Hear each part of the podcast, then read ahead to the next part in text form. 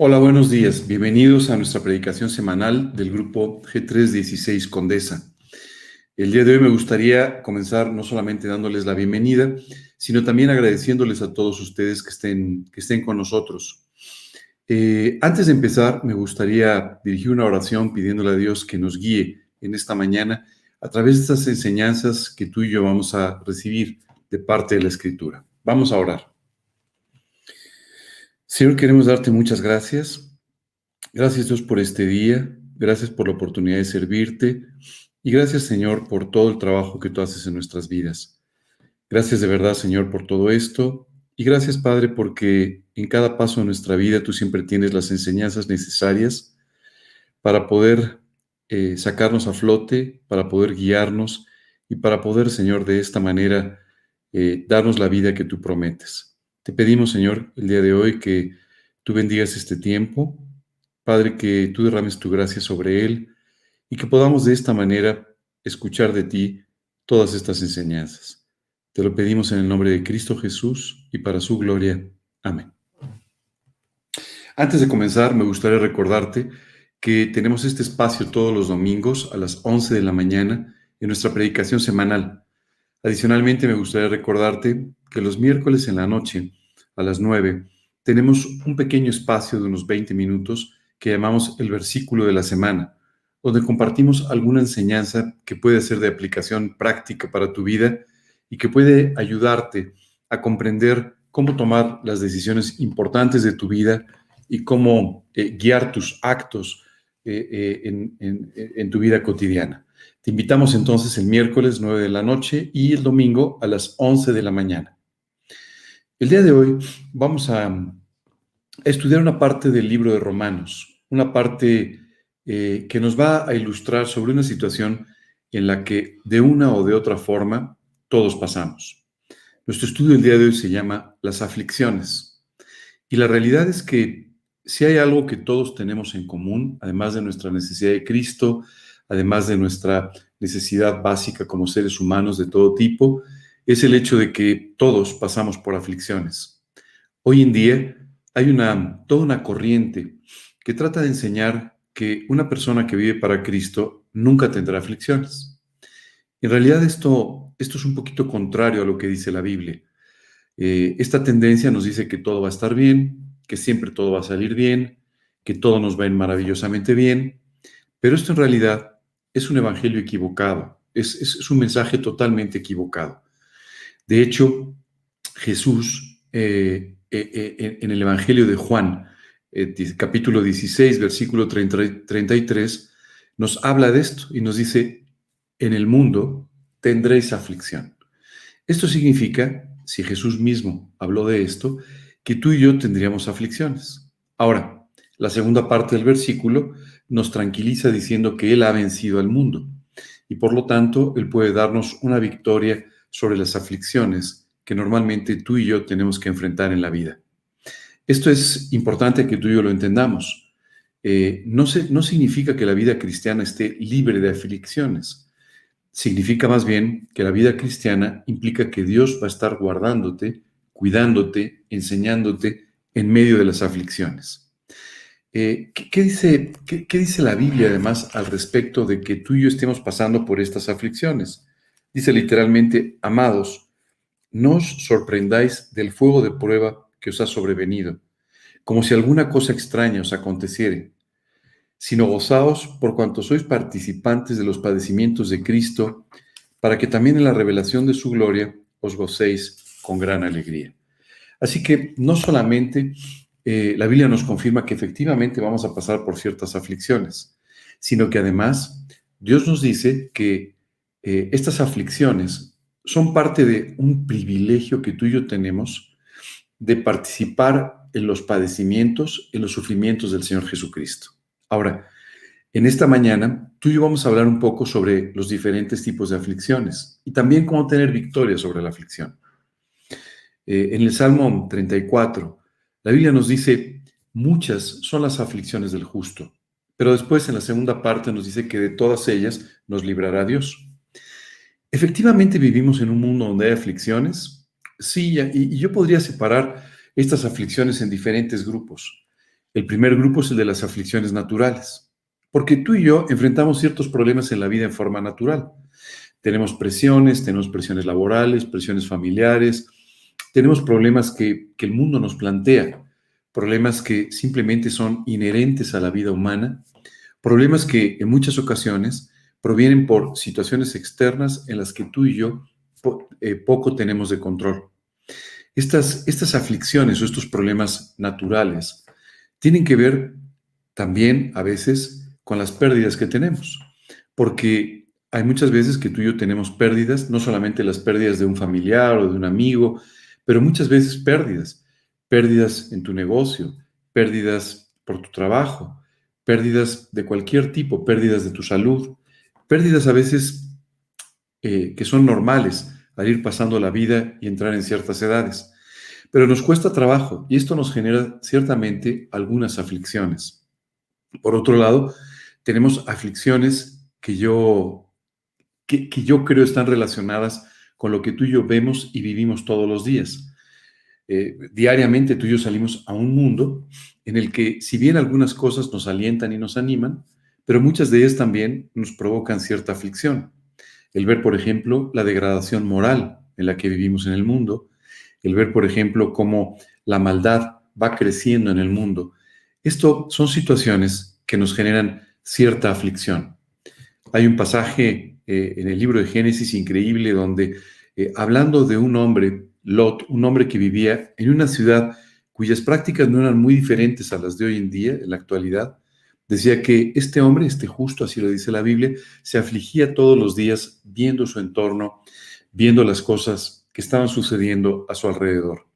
Y es normal, tú y yo nos afligimos al ver el crecimiento de la maldad, al ver el crecimiento de, la problemática que los seres humanos enfrentamos. Y también, y esto es algo que normalmente sucede además en la vida de los creyentes, nos aflige a la gente, eh, nos aflige ver a la gente pasar por, por dificultades, nos aflige ver a la gente eh, eh, con una carencia de Cristo, nos, eh, nos aflige el ver a las personas que están pasando por sufrimientos, en muchos casos, que se pudieran evitar. La realidad es que, en efecto, hay ciertas aflicciones naturales.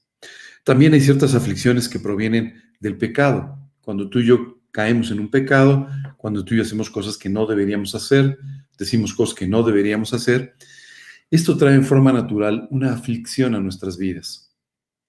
Nos aflige el vivir de esta manera. Decía el apóstol Pablo, hablando de él mismo, eh, eh, pobre de mí, o, clamaba diciendo de esta manera, ¿quién me liberará de este cuerpo de muerte? Y cuando Pablo decía esto, perdón, se refería a todas aquellas cosas en las cuales él se sentía incapaz, en las cuales él sentía que fallaba, que su propia naturaleza eh, le, tentaba. Y de esta manera eh, eh, a través de la, de la, vida del apóstol Pablo, tú y yo nos damos cuenta y entendemos cómo muchas veces el pecado puede afligir nuestras vidas. Por otro lado, también las actitudes de otras personas a veces nos afligen. No sé si te has dado cuenta, pero los seres humanos somos literalmente atormentadores de los demás seres humanos.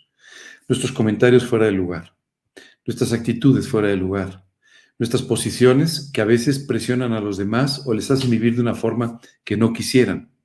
Y esto lo hacemos con una naturalidad terrible.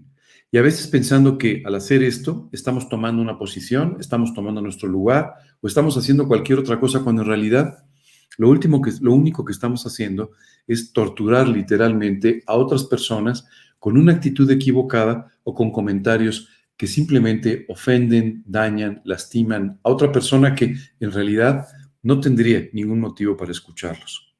Estas cosas, que son aflicciones relativamente naturales, son además complementadas con algo que Pablo nos dice. Pablo, por ejemplo, habla de las aflicciones en la carne. Y cuando se refiere a esto, se refiere, por ejemplo, al matrimonio. Y no quiero decir, por favor, no me malinterpretes, que el matrimonio es una cosa equivocada o mala. No, no, no es por ahí. Eh, al contrario, dice la, la, Biblia que el que haya esposa haya el bien. Eh, eh, y nos habla muy bien del matrimonio al grado de utilizarlo como un ejemplo de nuestra relación personal con Dios. Pero sí es cierto que, decía Pablo, el contraer matrimonio o, el vivir en pareja o el vivir en familia tiene ciertas o genera ciertas aflicciones en la carne. Porque claro, tú tienes que agradar a otra persona, porque además tú tienes que preocuparte por el bien de otra persona, porque además tú tienes que preocuparte eventualmente por el bien de tu familia, de tus hijos. Y esto hace en general que tú tengas ciertas presiones y a veces incluso ciertas aflicciones que son eh, normales, pero que decía Pablo, él nos quisiera evitar. Todas estas aflicciones que nosotros pasamos son parte normal de la vida.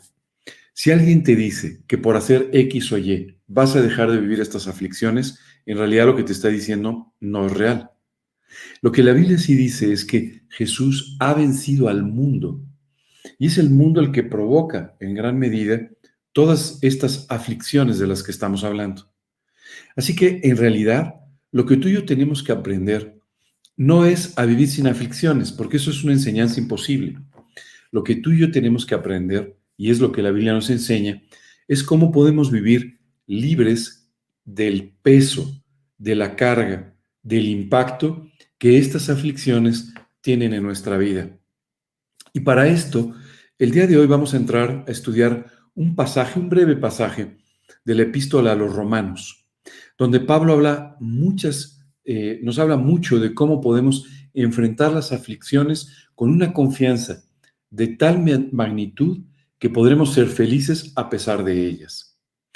Esta epístola a los romanos es una carta muy especial. Eh, todo parece indicar que fue escrita por el apóstol Pablo mientras estuvo en Corinto, en uno de sus viajes en los cuales él pasó más o menos tres meses en Grecia y especialmente en esta ciudad de Corinto.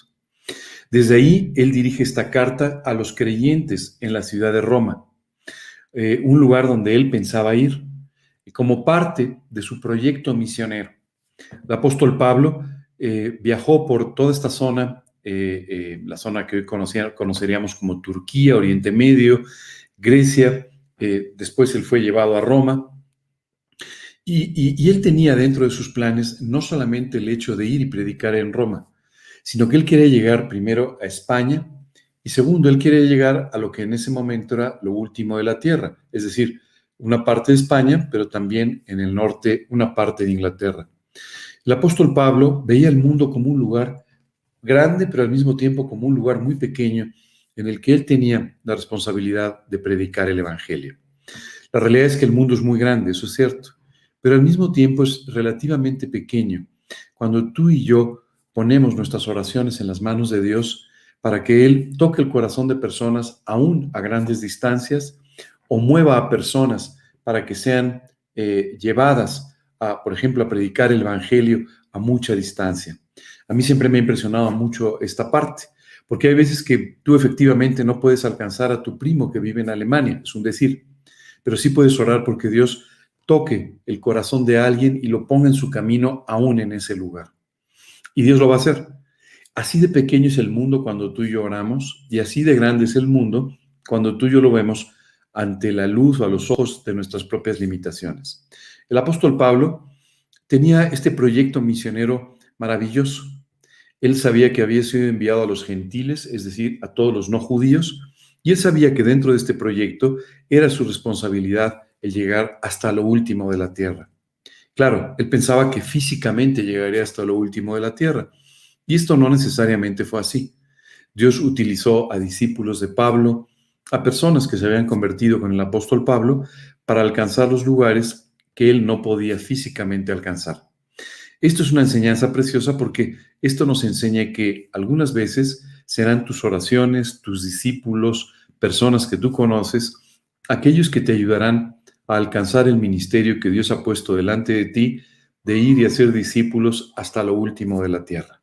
Así que lo que estamos, lo que vamos a empezar a leer en este momento son las palabras que Pablo escribe a los creyentes en la ciudad de Roma en un momento en el que él estaba viviendo en Corinto temporalmente eh, antes de partir hacia Jerusalén. Vamos entonces a abrir nuestras Biblias en el capítulo 8 de la epístola a los romanos les invito a que me acompañen leyendo el versículo 28. Dice, y sabemos que a los que aman a Dios, todas las cosas les ayudan a bien. Esto es, a los que conforme a su propósito son llamados. Hoy me gustaría analizar contigo este versículo, porque esto no significa que tú y yo no pasemos por pruebas, por dificultades o por problemas. Lo que sí significa es que si tú amas a Dios, estos problemas, dificultades, aflicciones, van a resultar finalmente en algo para tu bien. Muchas veces tú y yo vemos grandes problemas en la vida o pasamos por épocas o por momentos que son particularmente difíciles y cuando pasamos un poco más adelante, nos damos cuenta de todo lo que Dios hizo en estos periodos de tiempo para nuestra vida, para bendecirla o para bendecir la vida de quienes nos rodean. En realidad, todo esto es a lo que se refiere este versículo. A los que aman a Dios, todas las cosas les ayudan a bien. Esto no significa que en medio tú y yo no suframos, no padezcamos algunas cosas, eh, no tengamos algunos problemas. No, significa que esas cosas Dios las está permitiendo con un propósito. Decía aquel hombre Job, después de haber recibido toda una serie de pérdidas inmediatas en su patrimonio, en su familia, en su vida en general, decía que no hallaba un despropósito en lo que Dios hacía. Es decir, aunque no entendía necesariamente todo el tiempo el propósito de Dios, él sabía que había un propósito concreto de parte de Dios por permitir las cosas que permitía. Hoy quiero decirte que hay un propósito de parte de Dios para permitir las cosas que están sucediendo en tu vida. Lo primero que es importante que tú y yo entendamos es que nada de lo que está sucediendo es por azar. Nada. Todo tiene un propósito. Lo segundo que es muy importante es que a veces culpamos al diablo, a veces culpamos a otras personas por las cosas que pasan en nuestra vida. Y si bien ellos tendrán cierto nivel de responsabilidad por su actitud o su intención, de cualquier manera, cada una de estas cosas tiene que ser permitida por Dios para que suceda en tu vida y siempre será para tu bien. Esto no significa que todo sea alegría, todo sea, este, todo salga de maravilla. No, significa que aun cuando tú estés pasando por aflicciones, aun cuando estés enfrentando pruebas y dificultades, Dios está usando todas esas cosas para tu bien. Obviamente nosotros, en nuestra muy corta paciencia y en nuestro muy corto entendimiento, quisiéramos permanentemente tener la explicación de todo lo que pasa. Señor, acabo de tropezarme por las escaleras, ¿por qué lo permitiste? Señor, acaba de... Y, entonces podríamos llenar a Dios con toda una serie de preguntas de por qué está permitiendo cada cosa que está sucediendo en nuestra vida. Y la realidad es que en muchos casos tú y yo no encontramos una respuesta de Dios para ello. Dios no tiene que darte explicaciones de cada una de las cosas que está haciendo en tu vida. Más bien, tú tienes que confiar en Dios para que, entendiendo que Él está sobre todas las cosas y las permite para tu bien, está haciendo el trabajo que quiere hacer. Hoy en día los seres humanos nos hemos vuelto un tanto soberbios en cuanto a nuestra relación con Dios. Y queremos obligarle a que haga lo que queremos Queremos decirle que haga lo que nosotros pensamos que es lo mejor en cada caso y que además nos dé explicaciones de todo lo que está haciendo. Esta es una actitud particularmente soberbia. Nuestra arrogancia no nos permite entender que lo que Dios quiere es que tú y yo confiemos en Él. No necesariamente que lo entendamos todo, pero sí que confiemos en todo. Habrá cosas que no podamos entender y no las podremos entender porque estamos en la mitad del proceso que Dios está llevando a cabo en nuestra vida o porque simplemente eh, en este momento no tenemos la capacidad espiritual para entender en detalle todo el trabajo que Dios está haciendo, o simplemente porque Dios considera que no es el tiempo de revelarnos su propósito. Pero lo que sí es una realidad es que tú y yo en cada paso tenemos que confiar en que Dios sí sabe lo que está haciendo. De eso se trata la fe. La fe no se trata de entenderlo todo, se trata de creerlo todo. La fe no se trata de recibir todo el tiempo explicaciones de Dios, sino más bien en obedecer aquellas cosas que Dios nos dice por fe, sabiendo que lo que Dios está haciendo es lo mejor para nuestras vidas. Es por eso que dice, y sabemos que a los que aman a Dios, todas las cosas les ayudan a bien. Y dice después, esto es a los que conforme a su propósito son llamados. Muchas veces las personas malinterpretan un poco este versículo pensando que las personas han sido llamadas de antemano y que han sido predestinadas para algo. No, mira, la realidad es que tú y yo gozamos de un privilegio maravilloso. Y es el privilegio de saber que Dios tiene una voluntad para nosotros que es buena, agradable y perfecta. Esa voluntad o ese plan que Dios tiene para nuestras vidas implica todo el trabajo que Dios va a ir haciendo para ir transformando tu corazón. A veces pensamos que el plan de Dios es llevarnos del punto A al punto B y después hacernos subir las escaleras para llegar al punto C.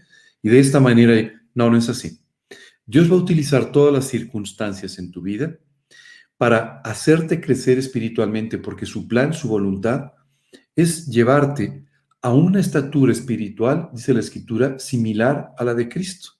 Y para poder hacer este trabajo tan profundo en tu vida, Dios tiene que utilizar las circunstancias, permitir situaciones a través de las cuales Él va a ir trabajando en tu vida. Ahora, ¿tiene Él una voluntad para ti? Sí. Él sabe cómo manejar tu vida para poderte dar el fin que tú esperas, que es vivir una vida feliz, útil en las manos de Dios, sí, él, sabe cómo hacerlo y Él tiene un plan concreto para hacerlo.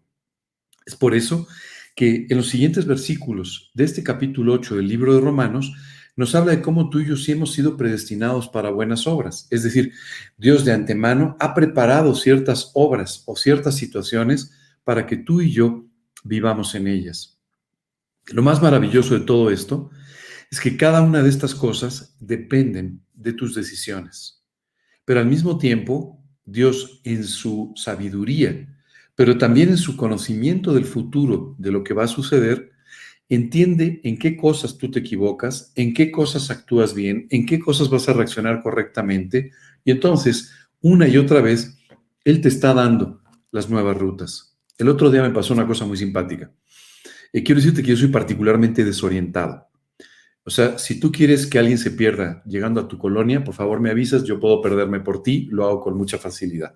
No sé por qué, pero tiendo a perderme y me cuesta un poco de trabajo llegar a las diferentes direcciones. Así es que todos estos accesorios modernos en los que tú pones la dirección y te van llevando, para mí son maravillosos.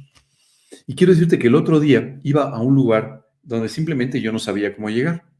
Y entonces me confundí en una de las direcciones eh, una de las cosas que estaba haciendo, me fui por otra calle y entonces este sistemita me dijo recalculando, por no decir te equivocaste.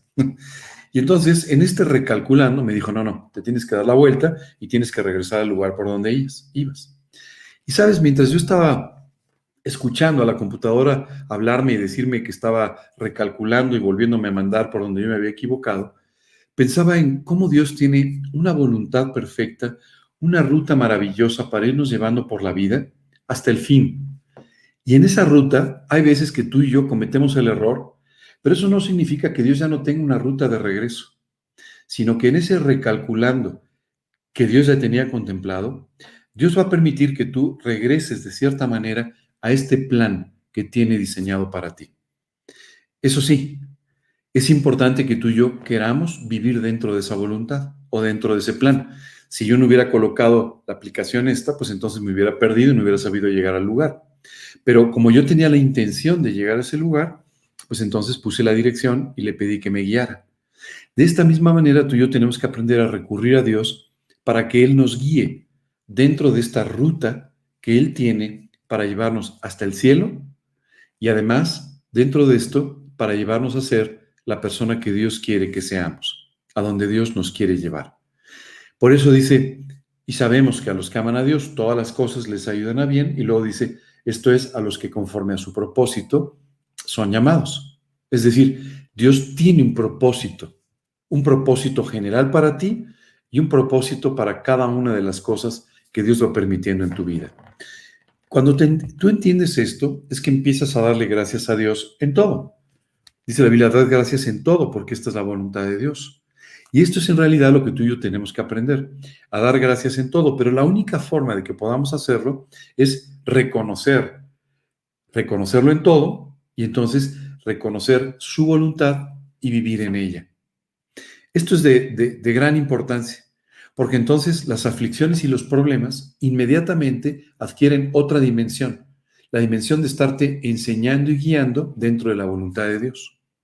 Y entonces tú y yo podremos aprender a separar los problemas en sí mismos de lo que Dios quiere enseñarnos a través de los problemas. Y los problemas se convertirán en lo que Dios quiere que sean, una auténtica bendición en tu vida. Así es que cada problema, cada aflicción, cada situación que tú y yo enfrentamos, en realidad es una bendición disfrazada. Y tú y yo tenemos que entenderlo de esta manera. Por eso Jesús decía, sé que van a tener aflicciones, pero no se preocupen, yo he vencido al mundo que genera esas aflicciones. Y por lo tanto, yo tengo el control de ese mundo, tengo el control de sus vidas. La verdad es que a veces, aún cuando decimos de palabra que confiamos en que Dios tiene el control de nuestras vidas, lo que sucede es que nosotros tratamos de volver a controlarlas. Imagínate si en esta equivocación que yo cometí yendo a esa dirección hubiera dicho, no, no, no voy a seguir, no voy a seguir la ruta que me está marcando y yo me voy por donde quiero. Seguramente no hubiera llegado o, hubiera sido muy difícil. Esto es exactamente lo que tú y yo hacemos cuando tomamos la vida en nuestras manos. Dejamos de pedir la guía de Dios para vivir en su voluntad y empezamos a vivir en nuestra propia voluntad y en nuestro propio camino. Y la verdad es que difícilmente vamos a llegar a la meta si tú y yo vivimos en nuestro propio camino.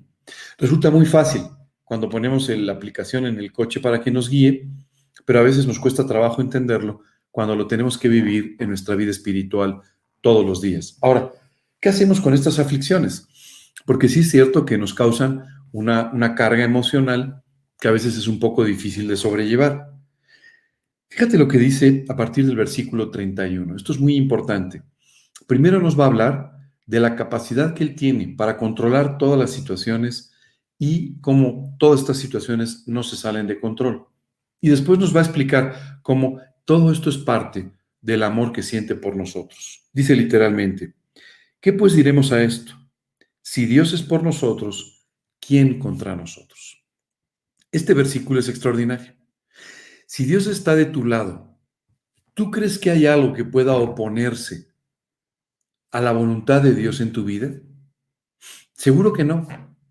No importa si tienes un mal jefe, no importa si tienes un mal esposo, no importa si tienes un mal gobernante, eh, no, no importa. La realidad es que aquí la Biblia dice, ¿qué se puede oponer?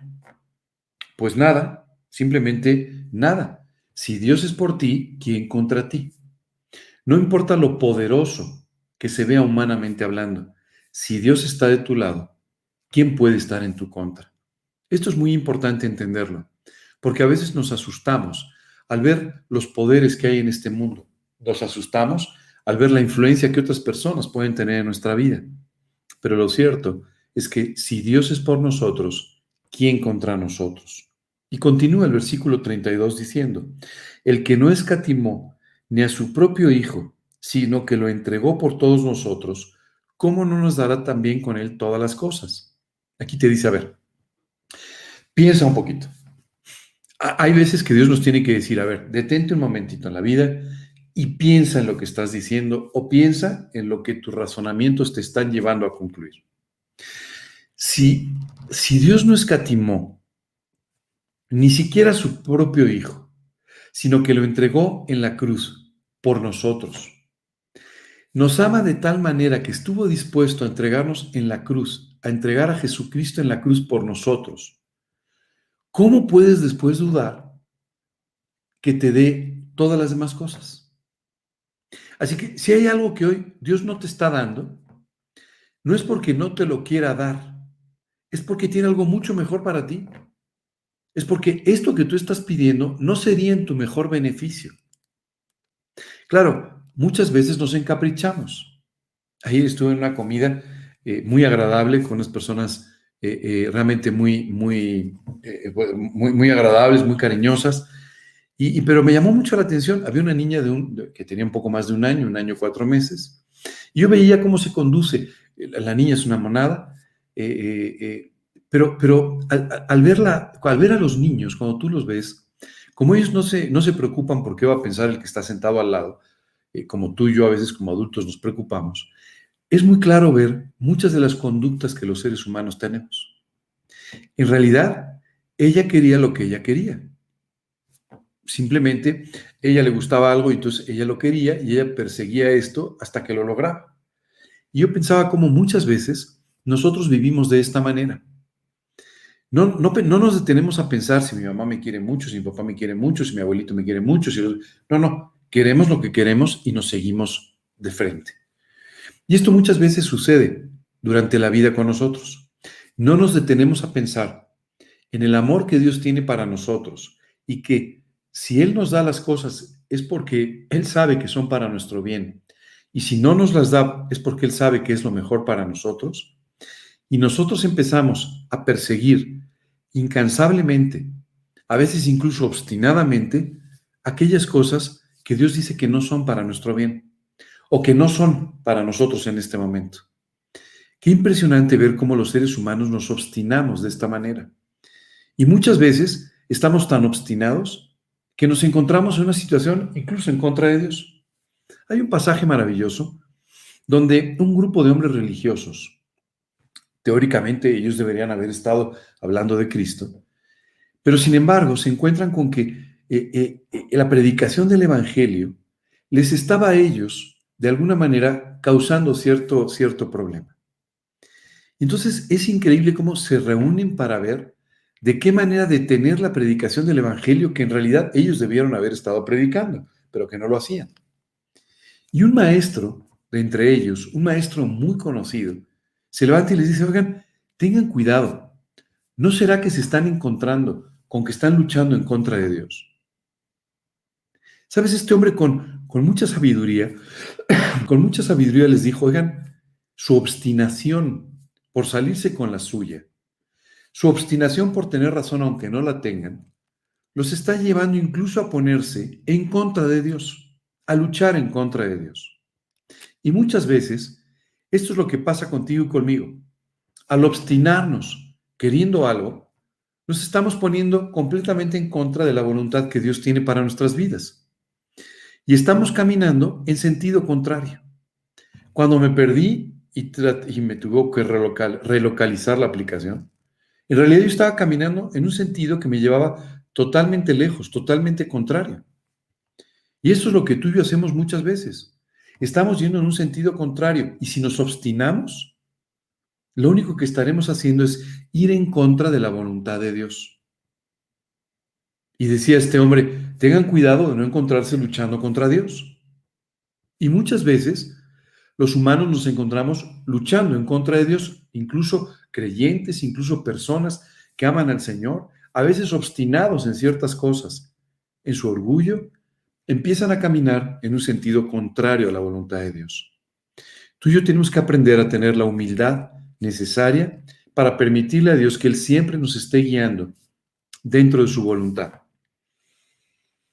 Y aquí Dios nos llama la atención diciendo, a ver, si tú estás preocupado por las cosas que no tienes, por lo que no recibes, si estás haciendo un berrinche porque no tienes lo que, lo que, lo que tú consideras que te va a hacer feliz o lo que tú quisieras, solo te quiero recordar que yo no escatimé ni siquiera a mi propio Hijo Jesucristo, sino que lo entregué en la cruz por ti, porque te amo, porque te amo de tal manera que estuve dispuesto aún a hacer este gran sacrificio por ti.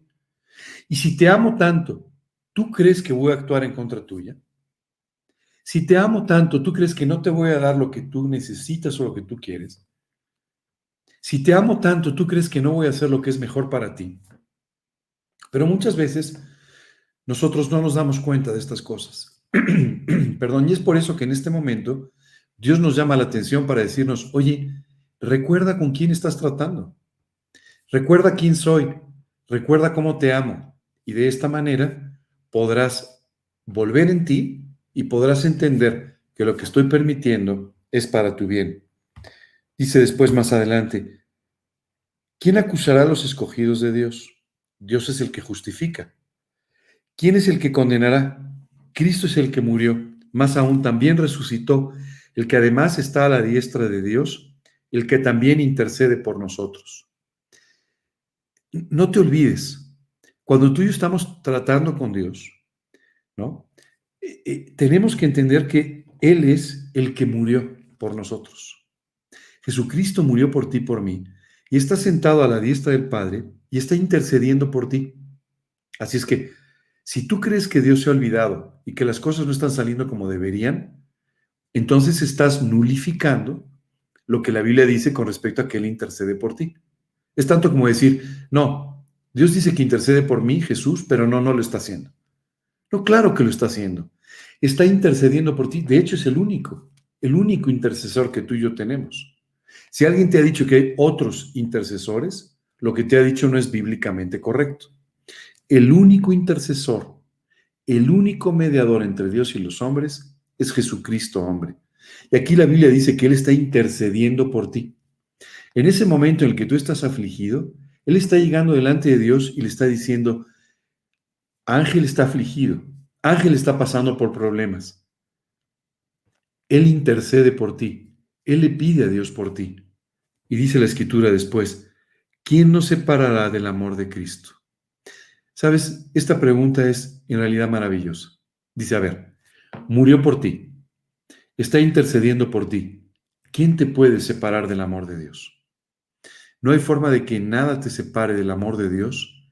¿Qué ha hecho que Dios se preocupe por tu vida cuando no lo conocías y ahora que lo conoces?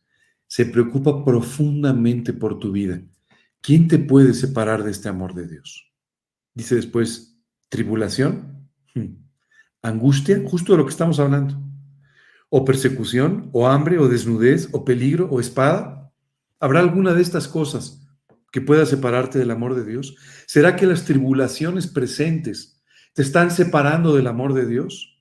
Dice después, como está escrito, por causa de ti somos muertos todo el tiempo, somos contados como ovejas de matadero. Sí, efectivamente, tú y yo tenemos una sentencia de muerte permanente sobre nuestras vidas. El mundo entero está condenado a morir en algún momento. Esa es la realidad. Pero tú y yo en particular estamos condenados a pasar por cierto nivel de persecuciones.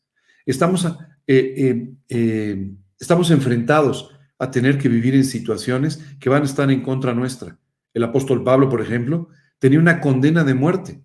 ¿sí? Él estaba siendo perseguido y estaba siendo condenado, porque en realidad quien lo había acusado lo estaba acusando de actuar en contra del emperador. Así es que tácitamente él tenía una condena de muerte permanente. Pero sabes, lo que tenemos que entender es que hay una condena de muerte más alta y más importante en nuestras vidas. La Biblia dice que tenemos que aprender a morir a nosotros mismos. Olvídate de que algún día moriremos físicamente, va a suceder. Olvídate de que, sin duda, hay toda una condena de muerte y hay quien busca nuestra cabeza. Hay una realidad.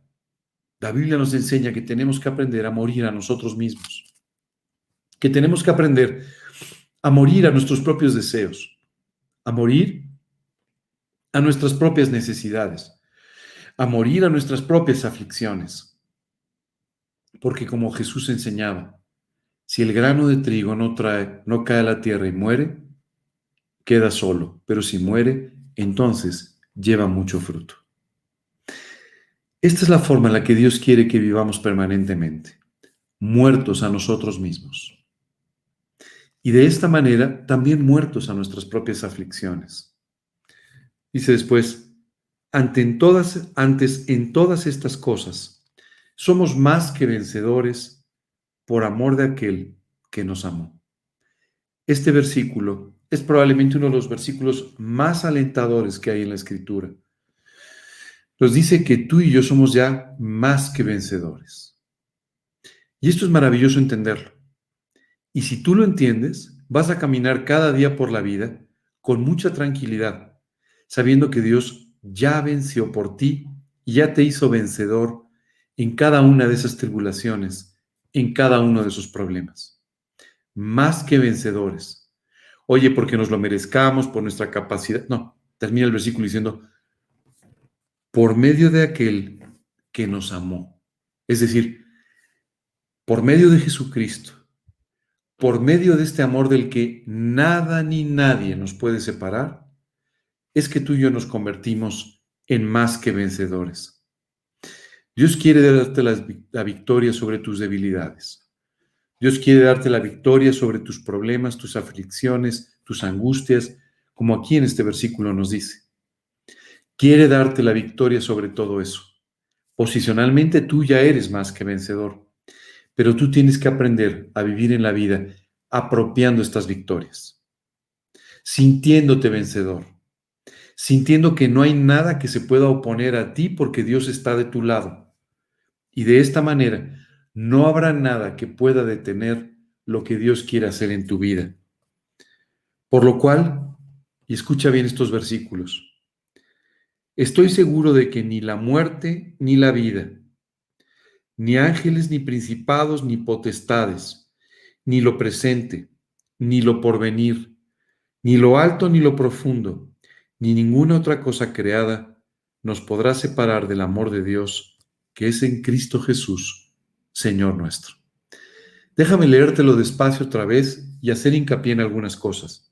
Decía Pablo, por lo cual estoy seguro de que ni la muerte, la muerte no te puede separar del amor de Dios. La muerte solamente va a hacer que tú puedas conocer personalmente a Jesucristo y puedas entonces disfrutar plenamente de su amor. Ni la vida. La vida, a veces, por sus vicisitudes, por sus tribulaciones, podría aparentemente separarnos del amor de Dios. Dice aquí la escritura, no es así. La vida con su problemática no te puede separar del amor de Dios. Dice después, ni ángeles, ni principados, ni potestades, es decir, ni el diablo mismo, ni sus ángeles, ni todos los poderes de este mundo, te podrán separar del amor de Dios. Ni lo presente, es decir, ni lo que estás viviendo en este momento, ni lo porvenir, ni lo que el futuro te tiene deparado. Nada de esto, nada te puede separar del amor de Dios. Continúa el siguiente versículo. Ni lo alto, ni lo profundo, ni ninguna otra cosa creada nos podrá separar del amor de Dios, que es en Cristo Jesús, Señor nuestro. Hoy quiero que en medio de las tribulaciones, en medio de los problemas, recuerdes que si Dios es por ti, nadie contra ti que recuerdes que el que no escatimó ni a su propio Hijo, te va a sacar adelante y te va a dar todas las cosas. Quiero que sepas que hay alguien intercediendo por ti, que es el propio Jesús. Y quiero que entiendas, por último, que no hay nada, dice la Biblia, nada, absolutamente nada, que te pueda separar del amor de Dios que es en Cristo Jesús. Si tú y yo entendemos estas cosas, saldremos avante de las tribulaciones y de las pruebas. Esto no quiere decir que no tengamos tristezas. Esto no quiere decir que a veces pasemos por angustias, pero quiere decir que Jesús ha vencido al mundo y que ese Jesús que ha vencido al mundo que provoca tus aflicciones, te ama de una forma tan grande de la que nada, nada te podrá separar. Qué gran noticia el día de hoy. Nada te puede separar del amor de Dios. Varias enseñanzas importantes contenidas en este pequeño pasaje. Enseñanzas que pueden hacer que tu vida sea distinta, aun cuando pases por tribulaciones y por problemas. En efecto, nadie te puede decir que la vida es fácil y que no hay ninguna angustia o tribulación. Pero Dios sí te dice que Él va a estar a tu lado que tiene un propósito permitiendo lo que está permitiendo y que cada una de estas cosas son para tu bien. Vuelve a leer ahora el versículo 28. Y sabemos que a los que aman a Dios, todas las cosas les ayudan a bien. Esto es, a los que conforme a su propósito son llamados. Oye, es que estoy viviendo una situación y no la entiendo. No te preocupes. Hoy es que estoy viviendo una situación que parece no tener fin. No te preocupes. No tienes que entenderlo todo y tampoco tienes necesariamente que salir de todo. Lo único importante es que Dios te haga más que vencedor en medio de esa situación para su gloria. Me gustaría terminar esta mañana diciéndote a ti que nos acompañas por primera vez, que ese amor del que estamos hablando, llevó a Dios a amarte de tal manera que envió a su Hijo Jesucristo a este mundo para morir por ti. Dice el Evangelio de Juan que ese amor fue derramado completamente, trayendo a su Hijo Jesucristo para hacerse un hombre y caminar hasta la cruz. Y de esta manera, morir pagando por aquello que te separa de Dios, por aquello que te hace infeliz, por aquello que está destruyendo tu vida, que se llama pecado. La Biblia dice, por cuanto todos pecaron y están separados, destituidos de la gloria de Dios. Eso es lo que el pecado ha hecho en tu vida. El pecado lo que ha hecho ha sido crear una división, una separación entre Dios y tú. Él quiere que sepas que te ama y que te ha amado desde antes de que existieras, pero que necesita que este problema sea resuelto. El problema del pecado se ha arreglado en tu vida para siempre.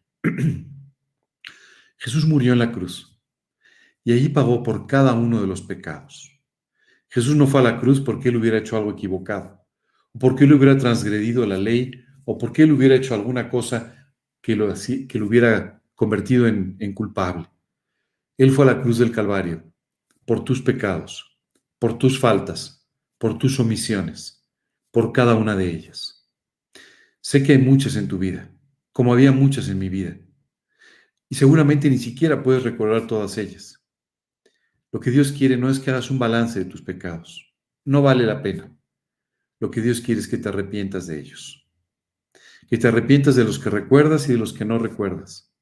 Y de esta manera, creyendo y apropiando el sacrificio de Jesucristo en la cruz por ti, le pidas que te perdone, que te limpie, que entre a tu corazón.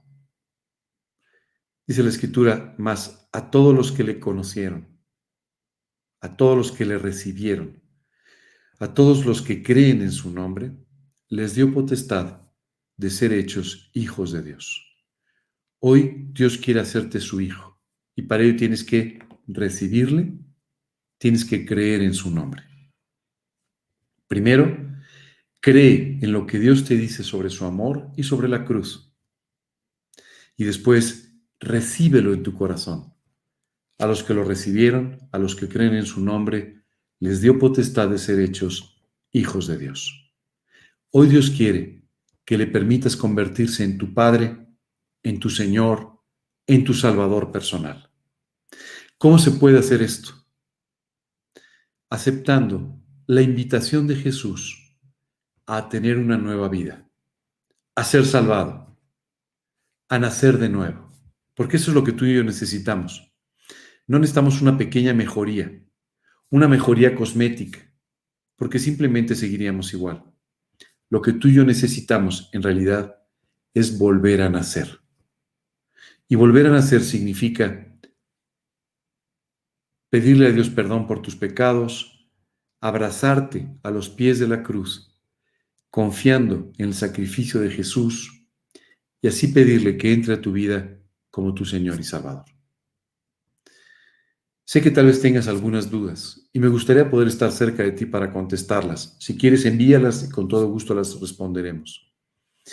Pero en esta mañana, aun cuando no entiendas todas las cosas, aun cuando tengas algunas dudas, hay algo muy importante que tienes que entender. Dios está pasando delante de ti. Te está diciendo que te ama, te está diciendo que tú te has equivocado, que tú eres el responsable de hasta dónde has llegado en tu vida, como has llegado, y que tendrías que pasar una eternidad separado de Él y dar cuentas de tus pecados. Dios te dice que Jesucristo se hizo un hombre para morir en la cruz del Calvario y que de esta manera tú ya no tengas que pagar. Y te está diciendo que si lo recibes, si crees en su nombre, te convertirá en un hijo de Dios te llevará a volver a nacer espiritualmente, te dará una eternidad a su lado y una relación personal con Él. Si entiendes eso, es más que suficiente para que el día de hoy puedas pedirle a Cristo que te perdone y que entre a tu vida y que sea tu Señor y Salvador. Me gustaría ayudarte esta mañana. Me gustaría porque hace muchos años, cuando un día yo hice esta invitación, hubo alguien que me ayudó a hacerla. Hubo alguien que oró conmigo pidiéndole esto a Dios. Y hoy quiero pedir, pedirte que me acompañes en esta oración en la que vamos a invitar a Cristo a tu corazón como tu Señor y Salvador. Vamos a orar. Inclinemos nuestros rostros, cerremos nuestros ojos por un momento y vamos a orar. Señor, hoy quiero pedirte que tú me perdones por cada uno de mis pecados. Hoy te invito a que repitas esto en tu corazón. Señor, perdóname por cada uno de estos pecados. Perdóname, Señor, por los pecados que aún recuerdo y por todos los pecados que he olvidado. Perdóname, Señor, por cada uno de estos pecados. Limpia mi corazón, limpia mi vida con la sangre de Cristo derramada en la cruz. Hoy te pido que me perdones y me limpies por completo de todo pecado. Te quiero pedir, Señor, confiando en lo que Jesús hizo por mí en la cruz, te quiero pedir el día de hoy que entres a mi corazón como mi Salvador personal y como el Señor de mi vida. Señor, te pido que tú me perdones, me limpies, me des una relación personal contigo, me hagas volver a nacer. Te quiero pedir esto, Señor. Llévame de la mano a la eternidad y Padre, guíame durante toda esta vida. Te lo pido, Señor, en el nombre de Cristo Jesús y para su gloria. Amén. Si esta mañana has seguido esta invitación en tu corazón, si le has pedido a Jesús que te perdone, que limpie tu vida, sin confiar en ninguna cualidad, habilidad, religión, sino confiando solamente en el sacrificio de Jesús en la cruz por ti, si le has abierto la puerta de tu corazón, Él entra él transforma tu vida y sobre todo transforma tu eternidad. Les agradezco mucho que hayan estado esta mañana con nosotros. Si alguno de ustedes tiene alguna duda, tú que invitaste hoy a Cristo a tu vida, o tú que simplemente estás escuchando estas enseñanzas y quieres vivir para Cristo, te pido que nos escribas, que nos mandes cualquiera de tus dudas eh, eh, y obtendrás una respuesta. Me gustaría terminar en este momento esta reunión solamente pidiéndoles también que nos ayuden orando. Estamos empezando a considerar ya eh, el posible regreso a reuniones presenciales. Eh, no todavía en el salón del hotel donde nos reuníamos, pero posiblemente como una solución intermedia en un jardín, no te asustes, con todas las comodidades, eh, con todas las, necesidades cubiertas, pero en un jardín para un poco más adelante, eh, cuando la situación de salud esté fundamentalmente resuelta, eh, podamos regresar al hotel. Te pido entonces que nos ayudes orando eh, para pues, encontrar el lugar correcto, para poderlo preparar de la forma correcta y también para que Dios nos guíe sobre cuándo es la fecha oportuna para poder regresar a estas reuniones presenciales. Sé que nos extrañamos, sé que volvemos a querer estar juntos, pero también sé que es importante orar para que Dios nos muestre cuál es el tiempo y no que nos precipitemos para tomar una decisión que eventualmente podría no ser la mejor.